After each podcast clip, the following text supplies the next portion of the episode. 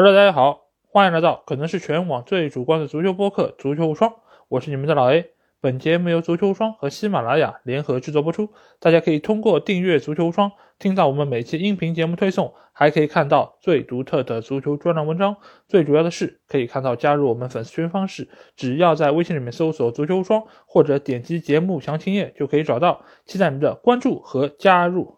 那在昨夜今晨啊，世界杯进行了第二比赛日的三场比赛，在这个中间有两个非常知名的世界级劲旅亮相在我们的面前，那就是英格兰队和荷兰队，他们也分别是战胜了各自对手，取得了开门红，也为他们的小组出线奠定了一个非常好的基础。那事不宜迟，我们接下去就会和大家来复盘昨天晚上所进行的这三场比赛。我们先来到的是英格兰队对伊朗这场比赛啊，在这场比赛开始之前，其实各方都非常关注一个事件啊，那就是英格兰、荷兰、德国等等这些国家队的队长说他们在比赛当刻。会佩戴一个特殊的队长袖标，当然，这个特殊的袖标代表什么意思？他们想要传达什么样的精神？我觉得大家可以自行去百度。但是这个精神，他们所表达的这个含义，其实和卡塔尔当地的民俗其实是有比较大的冲突。所以在比赛开始之前，其实当局就给出了一个说法，说如果你们胆敢佩戴这样的袖标，我将直接给你们出示黄牌。那这个其实，在赛前就引起了各方的关注，就是看一看。这些国家队的队长是不是会按照之前所说的佩戴这个袖标出场？而英格兰队由于是第一个出场队伍，所以哈里凯恩佩戴怎样的袖标，其实也是引起了各方的一个关注啊。但是就在比赛开始之前不久，其实就有一份声明传来，那就是各个球队的队长他们已经放弃这样的一个行为，他们也将会佩戴常规的队长袖标出现在比赛之中。这件事情也因此而尘埃落定啊。那比赛一开始，我们会发现英格兰队很快就掌控住了场上局面，而且这场比赛他们的先发阵容其实和我们赛前预计的没有任何的区别。航母马奎尔仍然是出现在了主力中卫的位置，而且南门也是排出了四后卫的一个体系，后腰位置也是派出了赖斯还有贝林厄姆的组合，锋线上仍然是哈里凯恩，左右边路还是快乐男孩斯特林以及萨卡的一个配置啊。而伊朗队从一开始其实就打定主意，他们是要稳守的，他们是想要把英格兰队的进球尽量往后推迟，所以你会发现他们排出了一个五后卫的体系，而且在中场也是排出了四个球员，他们是以守为主，前锋线上只安排了塔雷米一个人充当一个反击的角色，但是明显英格兰队不会给他们这样的机会。整个上半场，在前二十分钟左右，英格兰队是完全掌控住了场上局面，控球率是高达百分之七十左右。所以，其实，在那一刻，英格兰队要做的只是耐下心来，通过自己的技术，通过自己的战术安排，将对方的防线给拉扯开。但是，就在这个时候，又发生了一个意外的事件，那就是对方的主力门将由于和本方的后卫相撞啊，鼻子受到了极大的冲击，而且也流了非常多血。当他在接受完对于的治疗之后，我们还是可以发现他的神情是很恍惚的，他走路的动作是非常踉跄的。所以在坚持了几分钟之后啊，他不得不向教练组示意啊，自己已经没有办法坚持。所以伊朗队在这个时候被迫做出了换人调整，派上了他们的替补门将啊。那这个换人其实更加加剧了这场比赛英格兰队的一个胜势。因为大家不要忽略一点啊，不要以为主力门将和替补门将之间的差距是非常微小的，尤其是在国家队这个层面，主力门将其实和替补门将之间的差别是非常明显的。因为我们可以看一下，伊朗队的主力门将其实代替国家队已经出战了七十多场比赛，是绝对意义上的核心，但是替补门将呢，仅仅出战过六场比赛，他和本方的后卫球员以及对于场上的一个局面的适应程度是完全不一样的。所以在之后，为什么英格兰队能够取得这么多进球，而且他们的进球转化率是如此的高，一共只有七脚射门是打中门框的，就产生了六个进球。这种转化率其实和对方门将的发挥也是有非常大关系的。因为我们会发现，英格兰队有不少的射门其实并没有那么刁钻，或者说并不是那么扑不出来，但是对方门将却一一让球滚入了网底。这本身也是说明他对于比赛气氛不适应，以及个人守门能力的上面缺失，造成了这场比赛伊朗队遭受了如此大的一个失利啊！当然，另外一方面也是他们全方位在能力上的一个缺陷，因为你会发现在英格兰队还没有进球那个当刻，他们的防守阵型以及落位，包括他们的战斗力。都还是相当不错的。英格兰队还一时没有办法找到一个合适的突破口，但是在这个情况之下，英格兰队发挥出了他们人高马大的身材优势，他们依靠定位球的主罚，依靠几个高大球员轮番在对方的禁区之内制造机会。尤其是马奎尔，马奎尔这个身材对于伊朗球员来说真的是一个巨无霸的存在啊！上半场其实有一个潜在的点球，裁判并没有吹，那就是马奎尔在对方禁区之内被对方的后卫拦腰抱住之后摔倒。这个球如果是放在英超联赛里面，我们已经说过无数次，这是一个绝对意义上的点球，而且是被裁判严判的。但是在世界杯的舞台上，由于裁判来自于不同大洲，他们对于规则的解读也不尽相同。所以这个球，尽管 VAR 肯定是看到了，但是他们也没有做出相应的判罚。但是马奎尔的威胁，他对于对方后卫的一个冲击力还是可见一斑。所以他在之后的比赛中也是完成了一个助攻，也就一点也不让人奇怪了。那英格兰队在打进了第一个进球之后啊。后面的进攻就变得更加的顺畅起来，而且能够形成边中结合，也可以依靠两个边路突破选手的一个爆点作用，来不断冲击伊朗队的后防线。而到了下半场，英格兰队由于是取得了大比分领先，所以他们也是换下了一部分主力球员，派上了替补球员上场感受气氛。但是在这种局面下的比赛中，替补球员他们的战斗力、他们的比赛意愿往往是比主力球员更强的，所以上场之后，拉什福就进了球。卡伦威尔逊就助攻格里利什打进了一个进球，最终也是帮助英格兰队最终取得这场六比二的大胜啊！在这场比赛结束之后，不少球迷都在说啊，这个英格兰队是展现出了夺冠的实力啊，让我们大声喊出那一句“英格兰是冠军”。但是在这个当刻，我其实想对英格兰队说一句啊，就是英格兰队要当心。为什么要当心呢？因为在这场比赛中，你们看到的是英格兰队六个进球。而我看到的是他们的那两个失球，还有包括阿兹蒙打中横梁的那一个非常有威胁的进攻。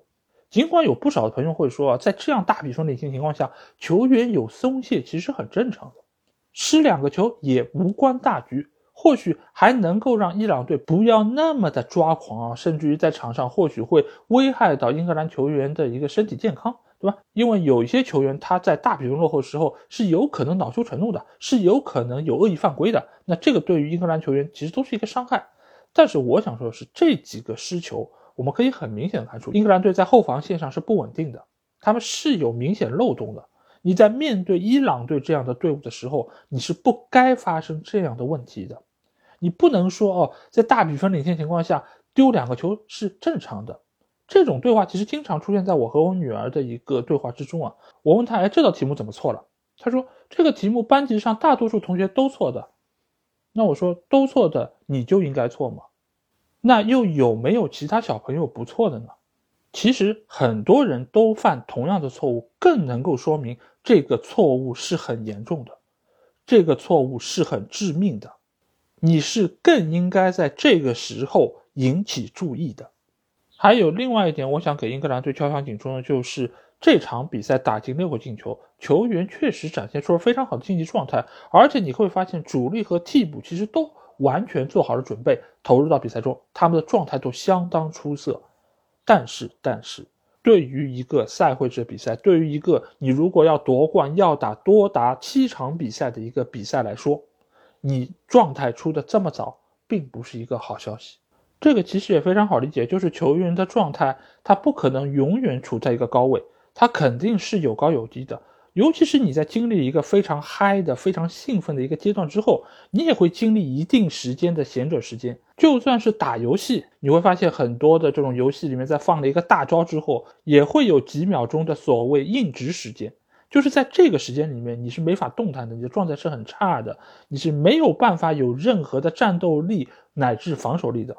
所以每一个强队主教练其实都会想办法将自己球员的一个高峰状态留在可能淘汰赛阶段，或者说是更重要的比赛。而在小组赛阶段呢，他们一般啊会避免有这种大比分的狂屠对手的现象出现，因为这个会让球员的兴奋期过早出现，使得他们可能在淘汰赛第一场比赛或者第二场比赛出现比较明显的下滑和成绩。所以不得不说，南门和英格兰国家队在这方面还是比较年轻。那和谁来比比较年轻呢？那就是我们接下去要说到这场比赛，荷兰队的主教练范加尔啊。那范加尔对于荷兰队的调教以及这场对塞内加尔的比赛，他们所打出的内容来看，荷兰队比英格兰队更加具有冠军相。这个冠军像体现在几个方面，一方面是这支荷兰队他们的防守能力是非常出色的。他们在后防线上拥有范戴克和阿克这两个防守非常出色的球员，还有身材非常高大但是下地速度极快的主力门将诺伯特，都确保球队能够拥有一个非常稳固的后防线啊！而且昨天荷兰队给我一个最深印象是什么？就是这场比赛打的是真无聊，不禁让我想到了 N 年之前范加尔带队曼联时候的那个状况啊！但正是因为这种无聊，才让我感受到。老帅范加尔可怕的地方，为什么？因为这场比赛或许是世界杯开赛到现在比赛质量最高的一场比赛，但是双方就像两个武林高手在那边玩太极推手一样，你来我往，但是速率没有那么的快。这个时候，双方都在试探对手，在这个慢节奏之中暗藏杀机啊。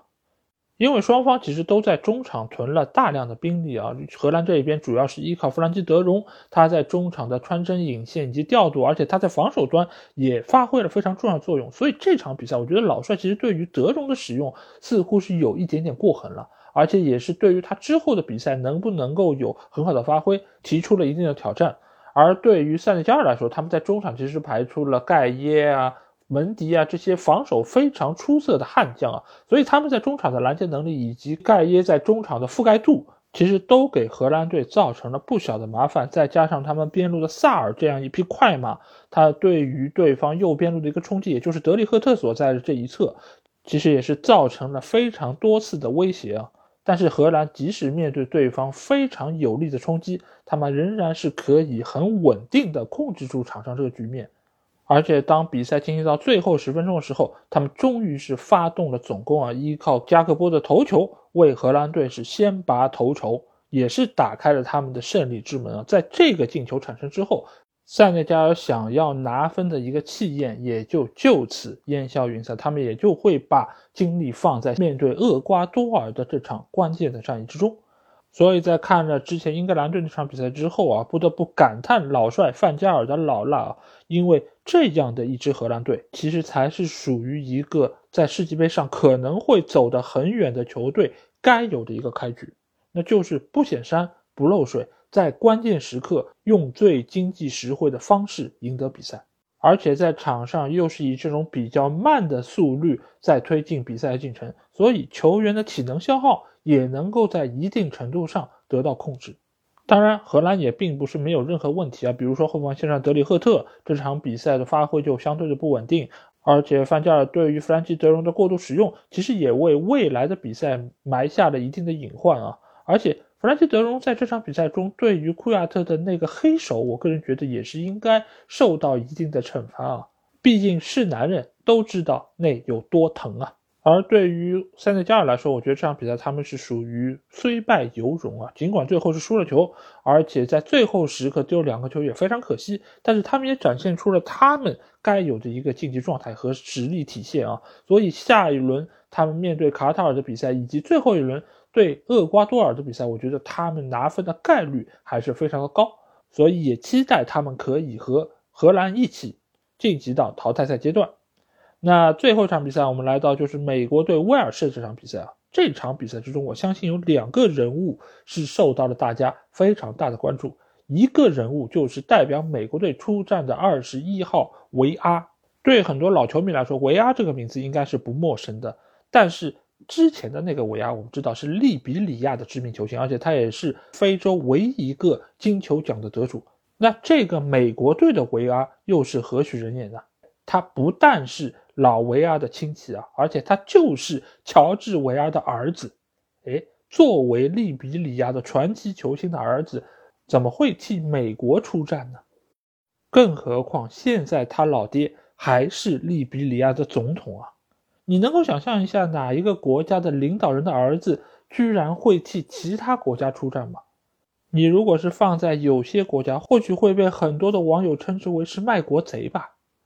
但是这一幕。却切切实实发生在了今天美国对威尔士这场比赛中。而且维阿从技战术的层面上来考量啊，他确实是一个非常出色的边锋球员，而且他的把握机会能力也非常有他父亲当年的影子。他在这场比赛中所取得那个进球，对吧？斜刺里插出之后，外脚背的撩射其实非常的准确，而且也非常的果断。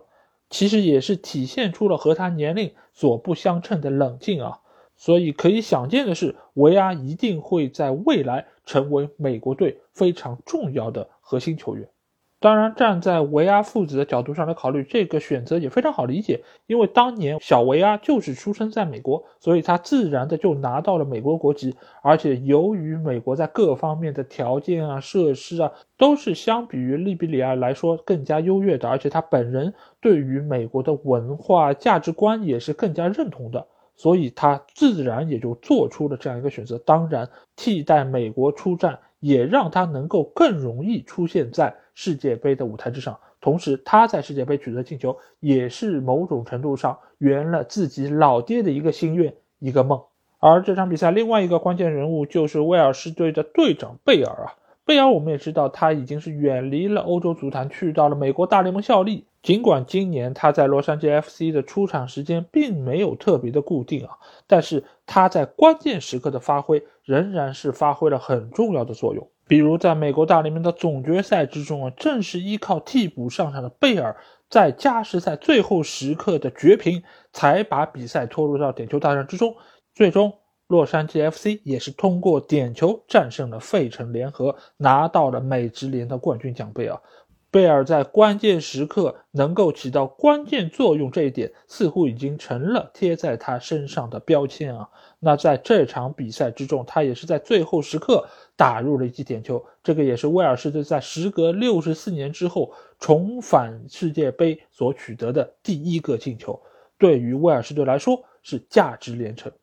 那现在这个威尔士队不得不说，他们的打法其实还是非常的简单，但是这种简单高效打法对于不少球队来说其实很难对付的，除非你是有绝对实力上的碾压优势，否则一般球队还真不好对付。因为他们在各方面所展现出来的特色都是非常鲜明的，就比如说他们的前场有非常强壮的高中锋摩尔，摩尔我们知道这个赛季在伯恩茅斯的发挥是非常出色，尤其在这一段时间他也是连连取得进球。他把自己的状态调整到了最高位，而在他的身边又有丹尼尔·詹姆斯，又有贝尔这样的快马级的球员，能够给他作为辅佐，他也能够有效的成为支点，给周围的队友创造机会。所以这套打法简单吧，很简单；高效吧，也很高效。你要真防的话，哎，还真不一定防得住。你需要有一些特型的球员来有针对性盯防。而对于像美国这样本身板凳深度不是那么厚的球队来说，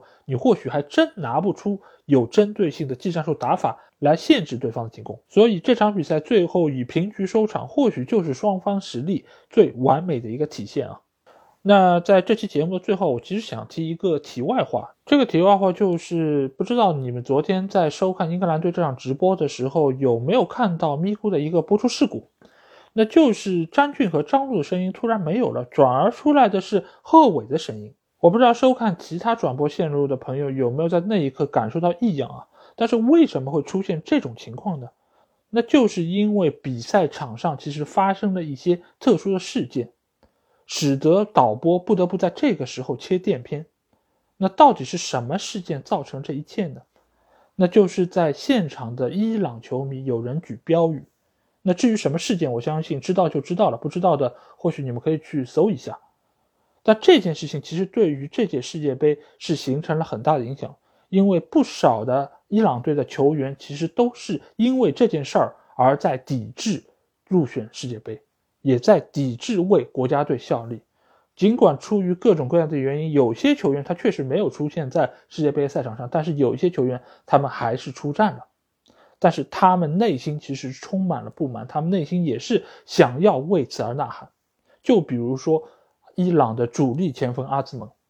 其实，在赛前阿兹蒙入选伊朗队就存在非常大的疑问，因为他在公开场合反对这件事情，所以也有非常高的呼声说要把他剔除出伊朗国家队。所以伊朗队在这届世界杯上的成绩如果不会特别理想的话，有非常重要的一个因素就是来源于这件事儿。非常多的球员其实内心并不是那么心甘情愿在为国家队效力的。那我为什么要在这个时候说这个题外话呢？是因为曾几何时，足球这个运动其实就是有非常多政治因素的。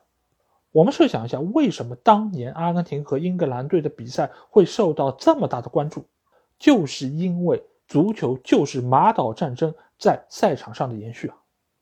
那又设想一下，为什么当年萨格勒布迪纳摩会和贝尔格莱德红星在赛场上迸发出非常多的冲突，甚至于博班也会大打出手，甚至造成了他没有办法代表国家队出战？因为这就是塞尔维亚和克罗地亚在赛场上的延续啊！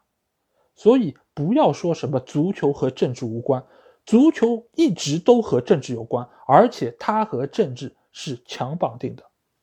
只不过到了现在的这样一个社会环境之下，足球更大程度上成了一个娱乐项目，它身上所承载的关于政治、关于表达的很多东西，现在被慢慢的在卸下。但是来到世界杯这个舞台，以国家为单位进行比赛，本身就是具有非常浓重的政治意味啊。再加上我们在节目一开头说到的各大强队的队长所要佩戴的那个袖标，其实都是他们对于内心所坚持一种信仰的一个表达。这个表达本身并没有错，而且任何自由、平等、宽容、开放的这种信念，我觉得都是应该被弘扬、被表达出来的。